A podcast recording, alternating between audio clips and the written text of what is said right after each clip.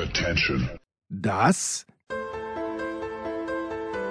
sind die Daily Nuggets auf Sportradio 360.de.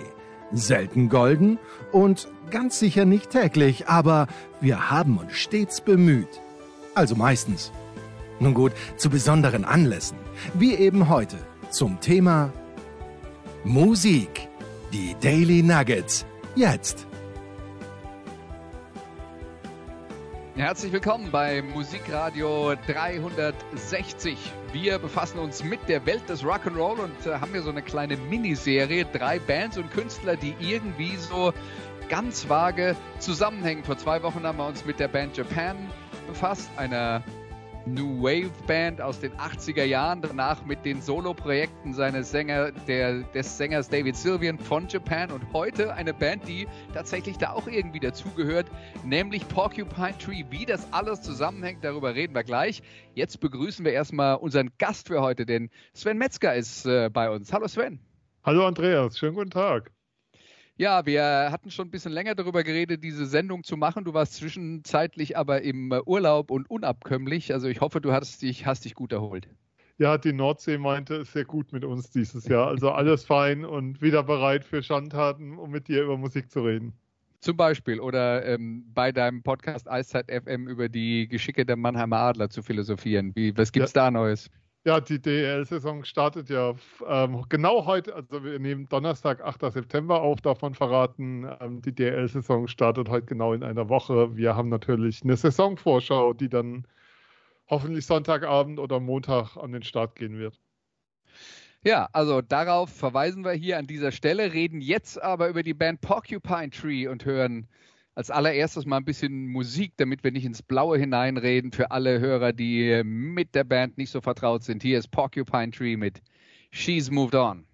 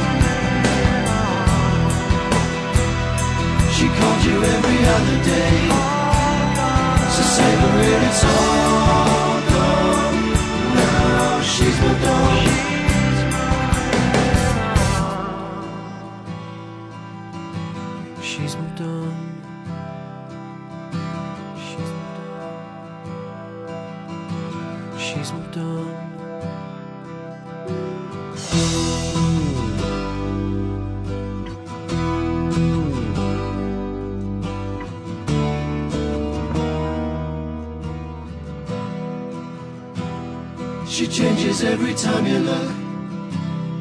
By summer it was all gone. Now she's moved on. She called you every other day. So savor it, it's all gone. Now she's moved on.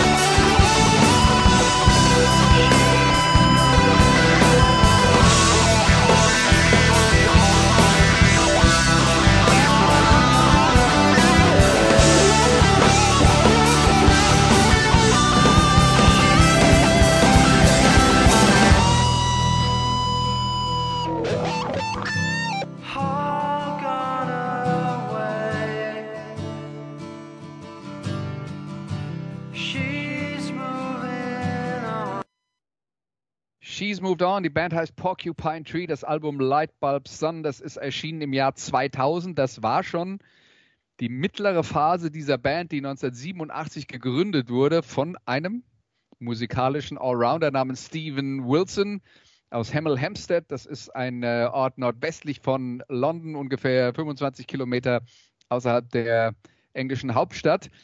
Gestartet als Nebenprojekt, weil äh, Steven Wilson andere Bands hatte zu dieser Zeit, zum Beispiel eine namens Snowman, das war sein erstes Projekt, aber er liebte auch Progressive Rock der 70er Jahre und hat dann sozusagen im Privatbetrieb Kassetten aufgenommen, wo er Musik gemacht hat, die sich an den großen Vorbildern orientierte, mitgezeichnet im Cover und allem drumherum. Und die großen Vorbilder, das waren die Prog-Rock-Bands der 70er Jahre, Yes, Pink Floyd, King Crimson, frühe Genesis und so weiter und so fort. Und man muss natürlich auch sagen, Sven, 1987 ähm, war dann die Phase, wo all diese großen Prog-Rock-Bands der 70er Jahre ihre Musik umgestellt hatten. Ähm, bei Pink Floyd war Roger Waters ausgestiegen, äh, David Gilmour hat das noch so ein bisschen am Leben gehalten, das war nicht mehr das gleiche. Genesis war in der Zwischenzeit zu einer Erweiterung des Solo-Projekts von äh, Phil Collins geworden und hatte mit den Ursprungszeiten auch nicht mehr so arg viel zu tun. Also das war zu dem Zeitpunkt, was äh, naja, äh, äh, fast schon Avantgarde, sich äh, damals noch auf Prog-Rock zu berufen. Ja, komplett. Also es war eine Phase, wo Prog-Rock eigentlich, ich will nicht sagen tot war, aber wo es, kaum noch so, die, also die großen Vorbilder nur noch Vergangenheit, aber keine Gegenwart hatten, wie du es ja so schön genannt hast. Und ähm, das Spannende ist ja, dass auch Wilson am Anfang dachte, dass keiner diese Musik hören will und es deshalb einfach nur so ein Side-Projekt von ihm war. Es war ja auch ein Fantasiename, der die Band hatte und ähm, die lustigste Geschichte dabei, finde ich, hat er in seiner Jugend sehr früh angefangen, dann selbst Musik zu machen. Und ähm, diese elektronischen Verzerrer, mit was er da schon in sehr jungen Jahren gearbeitet hat, ähm, das war nicht so, dass die irgendwo gekauft wurden, sondern Vater, sein Vater war Elekt Elektrotechniker und hat in die dann gebaut, damit der Sohn damit Musik machen kann und eine Musik machen kann, von der er glaubt, dass sie keiner hört. Das ist so, eine, so ein Nebenaspekt, der sehr skurril ist, aber einfach zeigt, ähm, ja, also For the Love of the Music an der Stelle würde ich es tatsächlich nennen wollen. Also das war einfach Musik, die gewollt war, die aber ja eigentlich das Nebenprojekt war und wo er selbst mal gesagt hat, da hatte ich so meine, ja, sozusagen meine Heimat für meine anspruchsvollen Sachen. Ob die jetzt jemanden interessieren oder nicht, war mir da nicht, nicht so wichtig zu dem Zeitpunkt. Aber es gab auf jeden Fall genug äh, positives Feedback, dass er dann äh, nach immerhin sechs Jahren, muss man dann sagen, ja. sechs Jahre nach der Bandgründung äh, angefangen hat und äh, Mitglieder für die Band rekrutierten. Einer davon, den hat er kennengelernt auf einer Tour mit seiner damaligen Hauptband No Man. Ähm, der war unterwegs mit Mitgliedern seiner ehemaligen Band Japan, ähm, nämlich Keyboarder Richard Barbieri der, wie gesagt, bei Japan war, bei Raintree Crow, dem Nachfolgeprojekt und dann eben auch auf den Soloplatten von Sänger David Sylvian äh, weiter aktiv ist. Und Richard Barbieri hat also zu dem Zeitpunkt, dass bei, bei Japan gerade nichts mehr ging und auch ähm, David Sylvian immer weniger gemacht hat, einen Fuß in die Tür von einem anderen Projekt bekommen, mit einem anderen sehr, sehr ähm, kreativen Songwriter, der schon auch völlig andere Musik gemacht hat als Japan damals, aber ähm, das ist quasi das zweite große Projekt seines äh, musikalischen Lebens geworden. Und jetzt muss man dazu sagen, Porcupine Tree, wir haben jetzt einen Song gehört, der gibt euch keinen kompletten Eindruck über das, was die Band ist, weil äh, Sven, da gibt es eine experimentelle Frühphase mit psychedelischer Rockmusik, Anklänge an Pink Floyd, die späten 90er, da kommt dann Alternative Rock dazu, da kommt Progressive Metal dazu in den äh, 2000ern. Das ist schon insgesamt schwer, alles unter einen Hut zu bringen, oder? Ja, das dachte ich beim, ich habe relativ im Vorfeld auf die Sendung mit dir, höre ich mir dann ja häufig nochmal den Katalog der jeweiligen Band an, über die wir reden. Und es ist einerseits eine Entwicklung. Es gibt selbst den Satz äh, von äh, Steve von Wilson äh, mit Signify haben wir dann so unsere Signatur gefunden als Band. Also das war so das erste Album, wo er dann sagt, da haben wir einen Stil gefunden, wo wir hinwollen. Aber ähm, es gibt keine Schublade, in diese passen. Und ich habe auch bei der Musikauswahl so ein bisschen einfach drauf geachtet zu gucken, wie breit ist denn der Katalog, was du da bekommst. Und das ist auch immer so, aufs neue Album ist eins, wir werden ja noch drüber reden. Ähm, du weißt nie, was du bei ähm, Porcupine Tree bekommst, wenn du einen Titel einfach wahllos auf einem Album wählst. Also es ist, du kannst hören, dass sie es sind, ein Stück weit. Also ihr Stil zeichnet sich schon ab, aber du weißt nie, wie sich dieser Stil dann ausdrückt, in was für eine Richtung es dann geht. Wir haben jetzt eben She's Who Moved On gehört. Das ist schon etwas, was wirklich so zu dieser klassischen Psychedelik-Rock-Phase ganz gut passt. Was bei Porcupine Tree fast immer da ist, ist, dass du eine Songbasis hast, die du auch gut auf einer Akustikgitarre spielen kannst und das funktioniert immer noch. Und äh, sehr viel ausgeklügelte Melodien und äh, sehr viel Harmoniegesänge. Ähm, aber manchmal kracht es dann halt auch ein bisschen mehr. Und wir hören jetzt einen Song aus der damals vorerst letzten Platte, The Incident, aus dem Jahr 2009. Und der heißt The Blind House.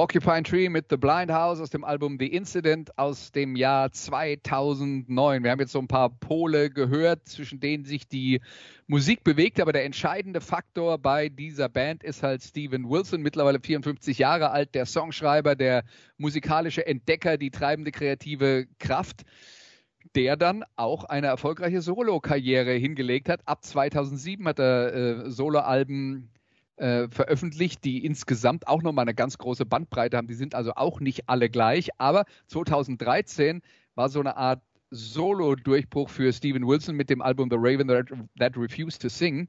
Was er da gemacht hat, ist, er hat tatsächlich nochmal so ein klassisches Prog-Rock-Album der 70er Jahre nachgebaut, wie es sie zu diesem Zeitpunkt natürlich nicht mehr gab und hat jede Menge neues Publikum damit erschlossen.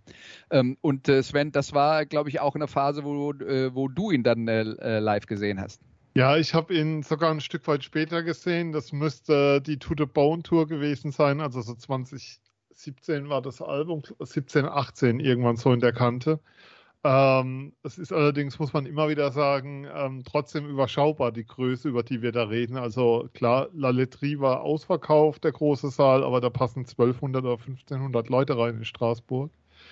Ähm, und er ist, ja, also er ist einfach ein, er ist ein Arbeitstier. Also das hört man auch immer wieder. Ähm, seine Soloalben in letzter Zeit haben immer so einen großen Überbau drüber, ein Stück weit, ähm, wo du dann so das Gefühl hast, ähm, du hast ja selbst eben gesagt, äh, nochmal so ein Prog-Rock-Album der 70er nachgebaut, dann ähm, gab es ein The Future Bites, ähm, das letzte Album, wo es dann darum ging, dass Design, Artwork, Videos, alles sozusagen in einem gegossen werden sollten und er ist da auch immer die treibende Kraft dabei. Also Wilson ist schon, ja, wie willst du das beschreiben? Also musikalisches Mastermind ist ja der eine Begriff, andere würden sagen getriebener oder wie immer du es formulieren willst, aber ähm, einfach ein fantastischer Musiker. Also ich fand das einen großartigen Abend. Andere würden wahrscheinlich sagen, oh Gott, wie langweilig, geh mir weg mit diesem ganzen Gitarrensoli und diesem atmosphärischen und sonst was. Ich fand es großartig. Mhm. die neuen Soloalben von ihm und eigentlich müsste man Steven Wilson oder könnte man Steven Wilson problemlos auch eine äh, eigene Sendung widmen. Machen wir vielleicht auch irgendwann mal, wenn es mir danach sein sollte. Äh, aber heute ist er halt äh, ja mit seiner Band Porcupine Tree dran. Trotzdem die Solo-Sachen können wir ja nicht ganz weglassen. Ähm, die haben sich schon auch entwickelt und das wird von Mal zu Mal immer elektronischer. Ist das dann auch ein Weg, den du da mitgehen kannst oder hat er inzwischen auch einen Punkt erreicht, wo du sagst, boah, das hat mir am Anfang besser gefallen? ich tue mir, also ich kann da mitgehen momentan noch. Das ist dann immer so eine Frage. Ich kann es schwer, schwer beurteilen, ähm, wo das hingeht. Du weißt, du weißt es bei ihm ja nicht. Also ähm, das, sie hatten ja auch bei Porcupine Tree ein rein elektrisches Album. Das fand ich damals nicht so toll. Habe das damals aber auch noch nicht sozusagen gehört, als es rauskam, sondern erst später entdeckt, äh, wenn man da mal so nachhört. Aber so bis to the bone und so kann ich, kann ich noch gut mit. Und Hand Cannot Erase fand ich ein starkes Album sogar. Also da ist schon, schon was da. Was halt spannend ist, ist, dass seine Soloalben mit Blick auf Chartplatzierung, ich weiß, im Zeitalter von Streaming deutlich erfolgreicher waren als das, was Porcupine Tree bis, wann gab es die, 2010? Bis, oder 2011? 2009 war die, das letzte Album, ja. Aber, erreicht hatte, ja. Genau, also das, äh, das war sicher ein Faktor, reden wir dann auch gleich noch drüber. Wir hören jetzt aber erstmal noch ein Stück von Porcupine Tree, nachdem wir von dem, äh, von dem Weg von Steven Wilson Solo geredet haben, wo die ganze Sache immer elektronischer äh, wird. Äh, Porcupine Tree ist schon eine Band, die auch sehr stark auf Gitarren basiert und das äh, hört man dann auf dem äh, Titel des nächsten Songs, der heißt nämlich Four Chords That Made a Million.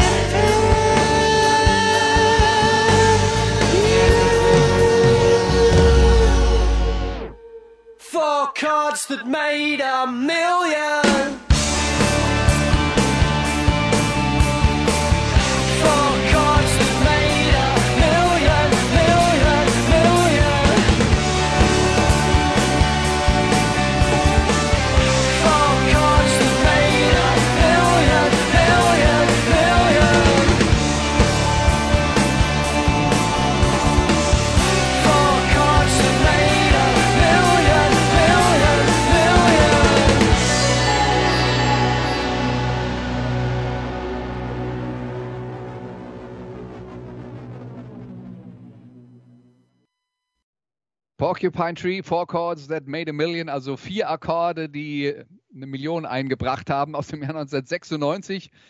Ein Zeitpunkt, da war die Band definitiv noch underground, tingelte jahrelang durch kleine Clubs, äh, spielte oft vor nur 100 Leuten. Gibt in gewisser Weise zur Band Japan, über die wir ja ähm, äh, vor zwei Wochen geredet haben und äh, der Keyboarder Richard Barbieri mit dabei war, schon aber auch den Weg, dass äh, den, die Parallele, dass, dass die Band und dass vor allen Dingen der kreative Kopf Steven Wilson in diesem Fall den Weg unbeirrt weitergegangen ist und sich äh, wirklich nur nach seinen eigenen äh, Wünschen und Bedürfnissen äh, gerichtet hat. Und das hat langfristig zum Erfolg geführt, aber man braucht halt einen langen Atem. Da muss man dann schon mal 20 Jahre investieren, bevor, äh, bevor dann tatsächlich was, äh, was reinkommt. Und äh, Sven, verständlicherweise viele sind nicht so getrieben und viele haben nicht den langen Ja. Atem. Die haben vielleicht Kinder, die sie ernähren müssen.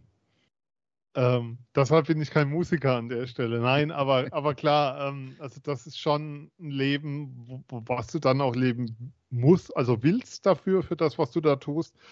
Bei Wilson kommt aber dazu, er hat ja dann noch als Produzent gearbeitet, unter anderem für OPEF, hat ähm, war dann finanziell in Anführungszeichen nicht mehr auf seine Musik angewiesen, also auf die Band angewiesen, weil er äh, Musik für ähm, Werbespots produziert hat und geschrieben hat und damit dann ein Auskommen hatte, das ihm sozusagen erlaubt hat, die Band weiter so zu betreiben, wie er sie betrieben hat. Also da diesen langen Atem zu haben, indem man an anderen Projekten ähm, dann das Geld verdient hat, ist, ein, ist eigentlich auch ein spannendes Modell, wenn du dir überlegst, dass wir hier über eine Band reden, die wir ja beide als dann doch nicht so unerfolgreich in der heute oder ein Künstler, den man schon als erfolgreich wahrnehmen kann in der heutigen Zeit.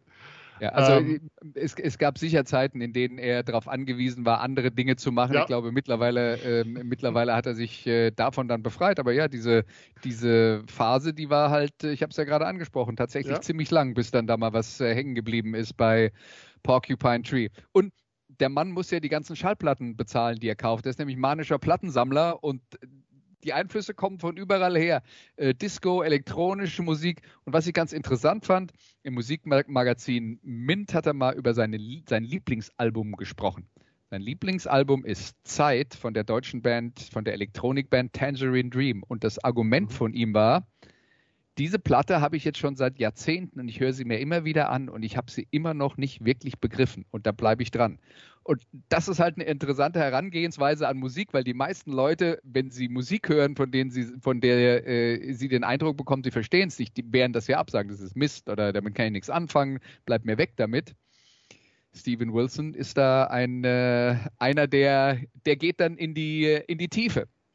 Und äh, ja, dann mal vielleicht die Frage an dich, Sven. Wie würdest du dich denn kategorisieren als, äh, äh, als Musikhörer? Bist du einer, der sich viel erarbeitet oder lässt du dich oft schon dann vom ersten Eindruck äh, leiten und abschrecken? Ähm, ich glaube, jeder wird natürlich über sich sagen, dass er, dass er ähm, natürlich total in die Tiefe geht und total erarbeitet. Aber ich dachte gerade auch bei Porcupine Tree würde ich komplett von mir weisen, alles zu verstehen. Ähm, auch, auch was die Texte angeht, was so manches angeht. Klar guckst du dann tiefer rein, wenn dich eine Band interessiert, aber da würde ich es von mir weisen, alles zu verstehen. Aber in der Eigencharakterisierung, ich bin durchaus für Dinge zu haben, um es mal wieder mit der Gattin zu sagen. Die Gattin habe ich ja hier schon mal zitiert, die dann von meinen Klangteppichen spricht. Also man kann mich auch durchaus für Musik haben, die nicht so allgemein gängig ist, wie Ja. du weißt. Ja, und äh, wo wir jetzt über Texte reden, die man vielleicht nicht auf Anhieb versteht, hier sind Porcupine Tree mit Gravity Eyelids.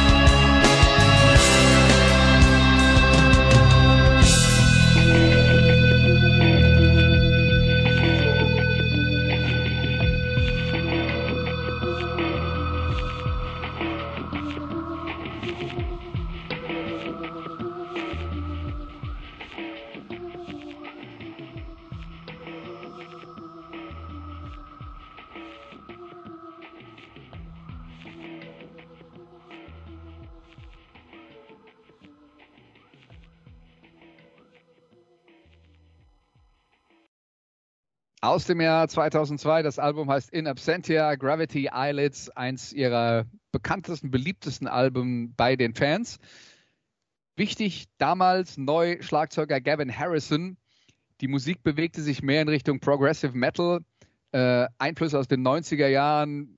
Opeth hast du schon äh, angedeutet. Äh, Bands wie Tool, die zu diesem Zeitpunkt ähm, äh, gerade wirklich erfolgreich wurden und äh, Gavin Harrison, ein Schlagzeuggott, der die Musik auf ein neues Level äh, gehoben hat und Wilson hat dann nach einer Bandprobe damals ähm, äh, zu seinen Mitmusikern gesagt, Jungs, wir müssen uns ranhalten, damit wir mit dem Typen mithalten können, mhm. weil der ist schon richtig gut.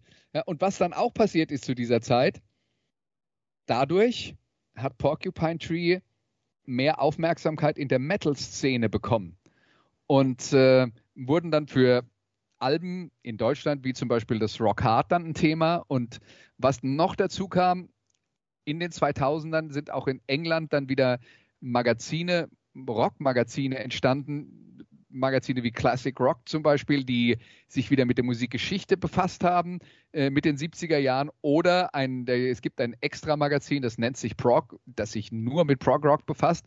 Das heißt, da war dann auch wieder ähm, ein, ein größeres Publikum und da hat, äh, da hat Porcupine Tree auf jeden Fall äh, davon profitiert. Jetzt meine Frage an dich, Sven, wo bist du denen denn zum ersten Mal begegnet?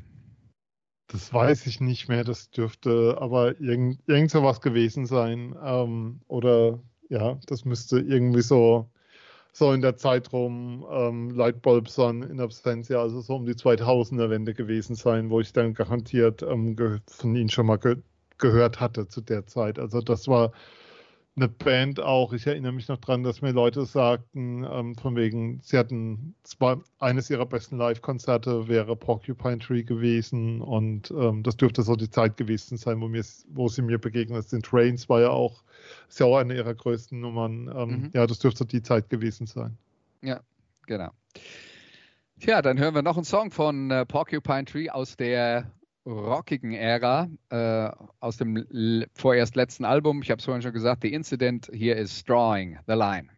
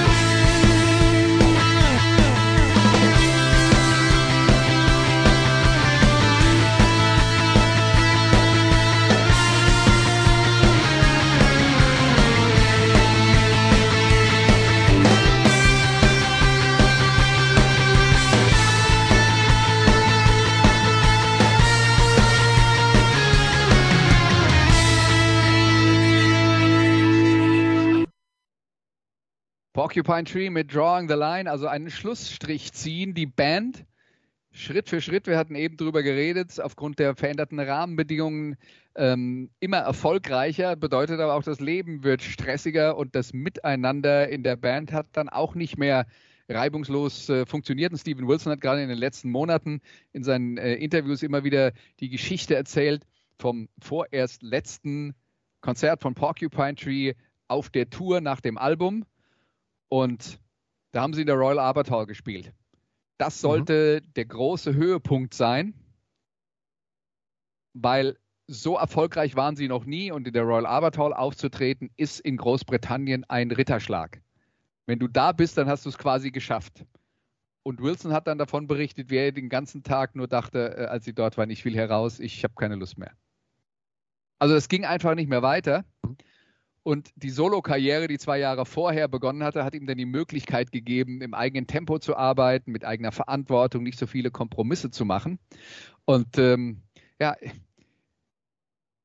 man hört sowas oft, wenn man mit Musikern redet, die aus Leidenschaft an der Musik arbeiten, Sven, und nicht sagen, mein Ziel ist, ich will der berühmteste Sänger aller Zeiten werden, sondern ich will die Musik machen, ähm, die mir was bedeutet und damit würde ich gerne im Rahmen meiner Möglichkeiten erfolgreich sein, dass die eben dann diese Momente, auf die man hingearbeitet hat, wo man es in Anführungszeichen endlich geschafft hat, gar nicht so wahrnehmen, weil sie sagen, ich habe es nicht geschafft, wenn ich mich in eine Situation bringe, wo ich so viel Druck von außen habe, dass ich Dinge machen muss, die ich gar nicht machen will. Ja, klar. Ähm, das ist ja genau der Punkt. Ähm, ich glaube, das kennt man ein Stück weit tatsächlich auch wie soll ich sagen, aus seinem, aus seinem eigenen Leben. Du hast, ein, du hast ein großes Ziel vor Augen, arbeitest darauf hin und wenn du es erreichst, was machst du dann? Hinzu kommt, dass die Band selbst die Incident des Albums als ein sehr schwaches Album empfunden hat. Ähm, in der, zumindest hat das Wilson jetzt in Interviews nochmal gesagt, dass sie dann irgendwie das Album fertig hatten, nicht überzeugt davon waren und dann aber wussten, hey, wir touren hier jetzt noch ein Jahr oder was damit und sich das auch auf die Band selbst dann so niedergeschlagen hat. Ähm, du hast ja von diesem Konzert in der Royal Albert Hall gesprochen. Die sind ja direkt von der Bühne runter und dann ist jeder direkt seinen eigenen Weg gegangen. Da gab es kein gemeinsames Bier mehr danach, kein Gespräch mehr danach, nichts mehr. Und ähm, sie haben sich untereinander teilweise über Jahre nicht gesehen danach. Also Stell dir vor, du spielst dein letztes Konzert der Tour, du bist auf dem Peak angekommen, dort, wo die Queen immer einen Platz hat als Engländer und gehst von der Bühne runter und bist so leer und fertig mit dem, was du da über 20 Jahre dann eigentlich getan hast, um dann einfach sozusagen komplett dich in alle Winde zu verstreuen. Und es war ja auch nie klar, ob es, ob es eine Reunion geben wird. Das ist ja immer ganz weit da wollte irgendwie auch keiner drüber sprechen in all den Jahren. Ja. Es gibt einen Song von Porcupine Tree, der ganz gut für dieses Gefühl steht, dass man hier weg will. Den hören wir uns jetzt noch an, der heißt Arriving Somewhere But Not Here.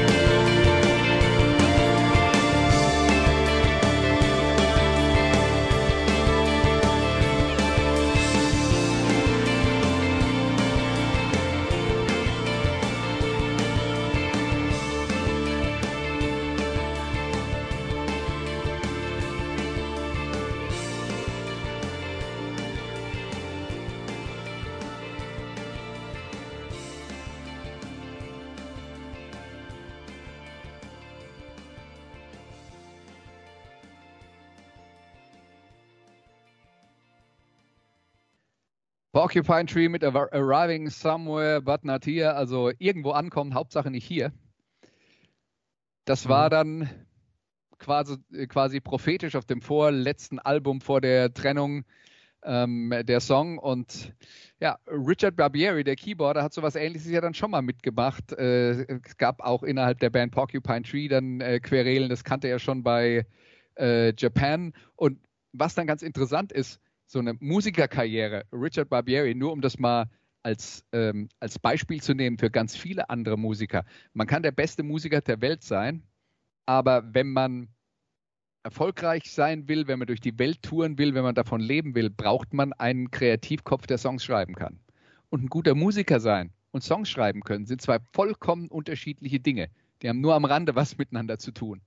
Und ähm, insofern war Barbieri auf der einen Seite ein Glückspilz, dass er mit zwei so super kreativen und originellen Künstlern zusammengearbeitet hat wie David Sylvian und Steven Wilson. Auf der anderen Seite ist man bei solchen Leuten halt dann auch immer deren, ich will nicht sagen Launen, sondern deren Wegen, Wege ausgesetzt, weil ähm, Barbieri ist in die Band eingestiegen, Porcupine Tree, da haben die Keyboards eine Riesenrolle gespielt. Später, als die Gitarren immer lauter wurden, hat er, wurde er an die Seite geschoben und äh, mittlerweile spielt er wieder eine viel größere Rolle. Und das sind alles Dinge, die sind, das sind ja jetzt keine Entscheidungen von David Sylvian, äh, äh, Entschuldigung, von Steven Wilson oder David Mhm. Sylvian natürlich auch nach dem Motto, ich will den Richard loswerden, sondern ich schreibe jetzt die Musik, ähm, die aus mir rauskommt und es ist mir wichtig, das umzusetzen. Und wenn da jetzt halt mehr Keyboards dabei sind, weil ich im Moment mehr Keyboards mag, dann okay, aber wenn ich mehr Gitarren haben will, dann will ich halt mehr Gitarren haben. Ne? Also da ist man dann halt auch wirklich schon der Situation ausgesetzt ähm, und muss es halt, äh, muss Ja. es halt irgendwie verarbeiten. Ne? Schwierige Ja. Situation. Ja, also ähm, ich glaube, wie soll ich sagen, du hast ja Ansprüche, also zum Thema Musiker und Songschreiber. Wilson behauptet über sich, dass er der schlechteste Musiker in der Band ist. Ich weiß nicht, wie viel äh, Koketterie dabei ist, aber er behauptet das. Und natürlich bist du gerade, wenn du, ich will nicht sagen, so eine dominante Figur hast wie Wilson in der Band, bist du natürlich, will nicht sagen, dem ausgeliefert, aber ich weiß nicht, wie groß da das Mitspracherecht ist und wie da die kreativen Prozesse, wie soll ich sagen, wie demokratisch die kreativen Prozesse sind. Und das braucht dann immer schon ähm, eine Person, die bereit ist, ähm, das dann zu akzeptieren und das auch in Kauf zu nehmen, weil es ist ja, wie soll ich sagen, Teil deines Lebens, wo du darauf angewiesen bist, dass ähm, er jetzt gerade eine Phase hat, wo du ähm, eine prägende Rolle spielst mit deinem Instrument in der Band und entsprechend vorkommst. Und das ist nicht immer, immer einfach. Also ich stelle mir das schon sehr, sehr schwierig vor. Ähm, es gibt ja Bands, die gemeinsam an ihren Songs arbeiten oder so. Das gibt eben auch, ähm, ja, aber so eine Band, in so einer Band zu sein, wo du eben zwar ein Teil davon bist, aber dann doch eher ich sag mal, Beifahrer oder auf der Rückbank und ähm, das Lenkrad meistens nur von Weitem siehst und die Schaltung, das ist, das ist, das verlangt viel ab von einem. Und dann wirkt Wilson jetzt auch nicht immer so, wenn man die Gespräche von ihm hört oder ihn auf der Bühne erlebt, dass, dass er da, wie soll ich sagen, ich will nicht sagen, ihm sind die anderen egal, aber ein großer Socializer ist er nicht. Das, äh, das mag sein. Er kommt ja hier aus seinen Zimmern raus und äh, arbeitet äh, gerne im, im, im, ab, in geschlossenen Räumen an, an seiner Musik. Aber na, wir, wir, wir zeichnen da jetzt bestimmt ein äh, etwas zu, äh, zu einfaches Bild von ihm. Ja. Aber ähm, also für einen Musiker wie Richard Barbieri ist das halt ein Fluch und ein Segen. Ja? Also es ist ja ein Segen insofern, dass du überhaupt in deiner Karriere einen von dieser Sorte triffst, bei dem du dich auf den, die Rückbank setzen kannst und weißt, egal wo es hingeht, es wird auf jeden Fall gut Ja. und interessant. Und der hat sogar zwei gefunden von der Sorte. Ähm, Das gibt das, äh, das gibt sehr Deutlich selten. schlechtere Fahrer, die man da erwischen kann als Musiker, um in dem Bild zu bleiben, als Ja. Wilson. Also definitiv, das, das ist auch nicht das. Die Frage ist halt immer, ähm, wie viel von deiner Persönlichkeit nimmt es da? Also wie, wie bereit bist du, das zu akzeptieren? Aber wenn du sagst, ähm, und wie laufen, wie die kreativen Prozesse ablaufen, weiß man ja auf der anderen Seite auch nicht. Ein Aspekt von Steven Wilson haben wir noch gar nicht beleuchtet. Der hat als Produzent gearbeitet. Ja, er hat aber in den letzten Jahren vor allen Dingen ähm, sehr viel gearbeitet und äh, hoffentlich für ihn auch sehr viel Geld verdient als jemand, der die ursprünglichen Meisterwerke des Prog Rock remixed hat. Und zwar auf eine Art und Weise, wie das in der Vergangenheit noch nicht möglich war, mit äh, neuen Computerprogrammen, wo er äh, halt wirklich in der Lage war, äh, komplett in die Tiefe der Musik zu gehen und äh, alle eingespielten Instrumente zu isolieren. Und er hat selber über diese Arbeit gesagt, das ist für mich so, als würde ich die Sixtinische Kapelle restaurieren, um zu zeigen, wie wichtig ich- diese Arbeit für ihn ist. Und da hat er ein unglaublich gutes Gespür dafür. Hat angefangen ähm, vor allen Dingen mit Musik von King Crimson, von denen hat er sehr viele ähm, äh, Platten äh, überarbeitet. Äh, dann äh, Jethro Tull, Gentle Giant, Yes, da sind wir dann also bei, äh, bei den ganz Großen aus der äh, Prog-Rock-Szene. Und das war noch vor nicht allzu langer Zeit auch von Tears for Fears, das Album Seeds of Love, wo sie ja so ein bisschen in die Beatles-Ecke gegangen sind. Auch daran hat er gearbeitet und die Soloalben. Und was keiner wusste, seit 2012 hat er sich, obwohl Porcupine Tree aufgelöst war, immer wieder mit Schlagzeuger Gavin Harrison getroffen, der nicht weit von ihm entfernt wohnt. Und sie haben immer mal wieder so ein paar Sachen zusammen gespielt, ein paar Ideen gesammelt. Und 2022, hier ist das Comeback von Porcupine Tree. Das neue Album heißt Closure Continuation, also ähm, ganz offen Abschluss, Querstrich, Fortsetzung. Kann man sich selber aussuchen. Wer weiß, in welche Richtung es geht, in welche Richtung es musikalisch geht, hören wir uns jetzt an. Hier ist aus dem neuen Album Heard Calling.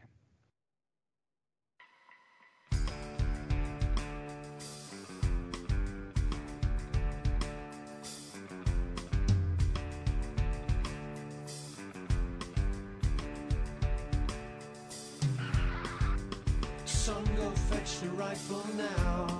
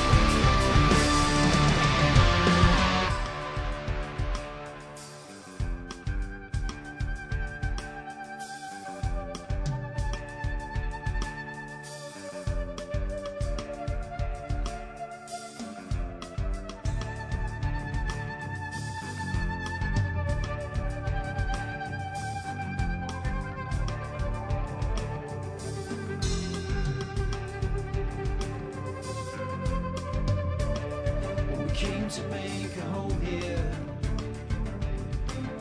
But there's something in the trees.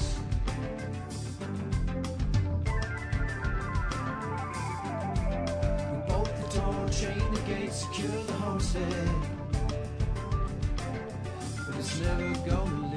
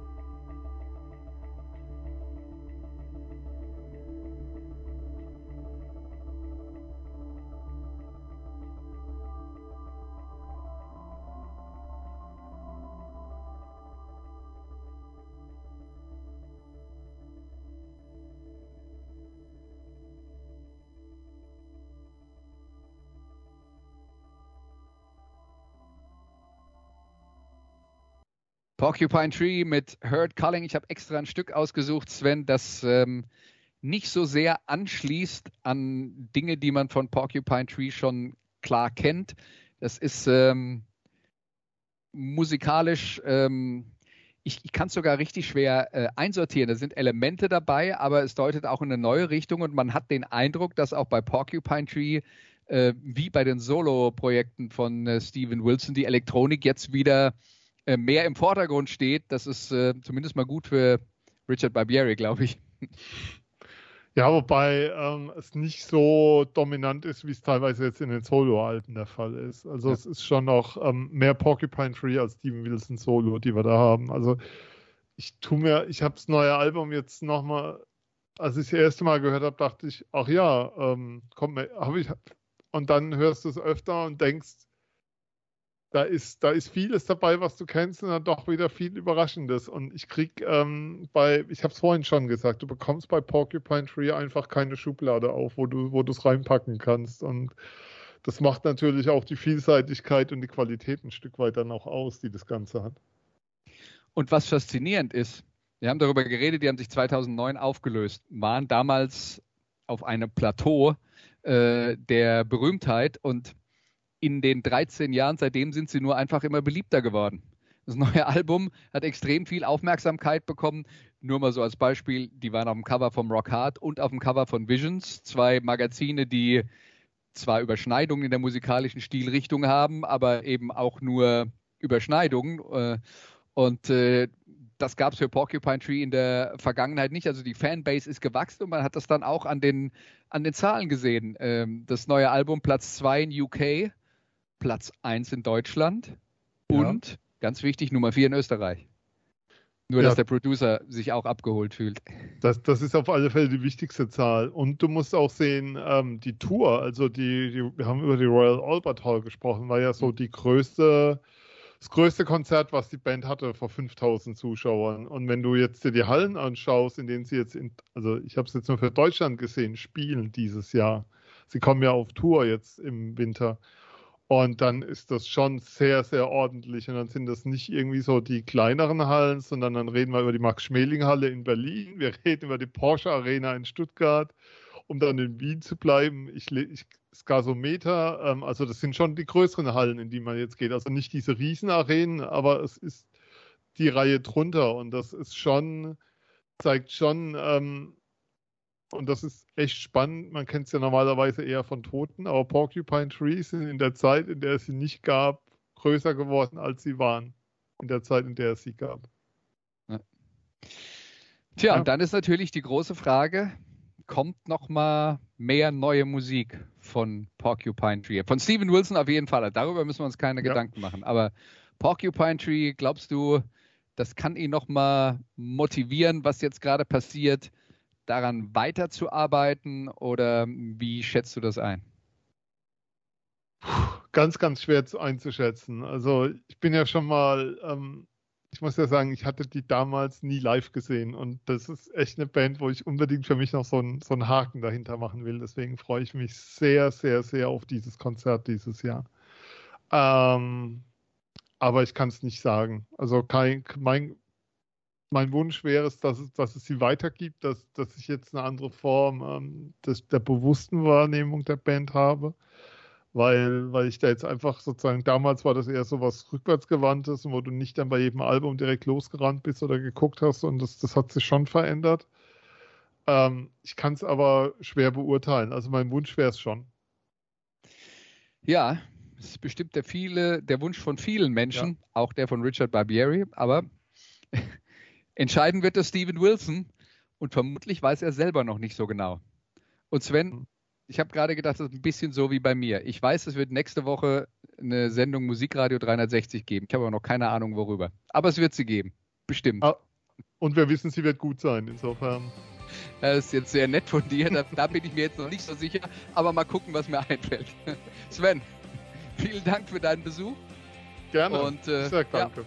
Wie immer schön mit dir über Musik zu reden. Vielen Dank an alle Zuhörer. Macht's gut. Bis nächste Woche.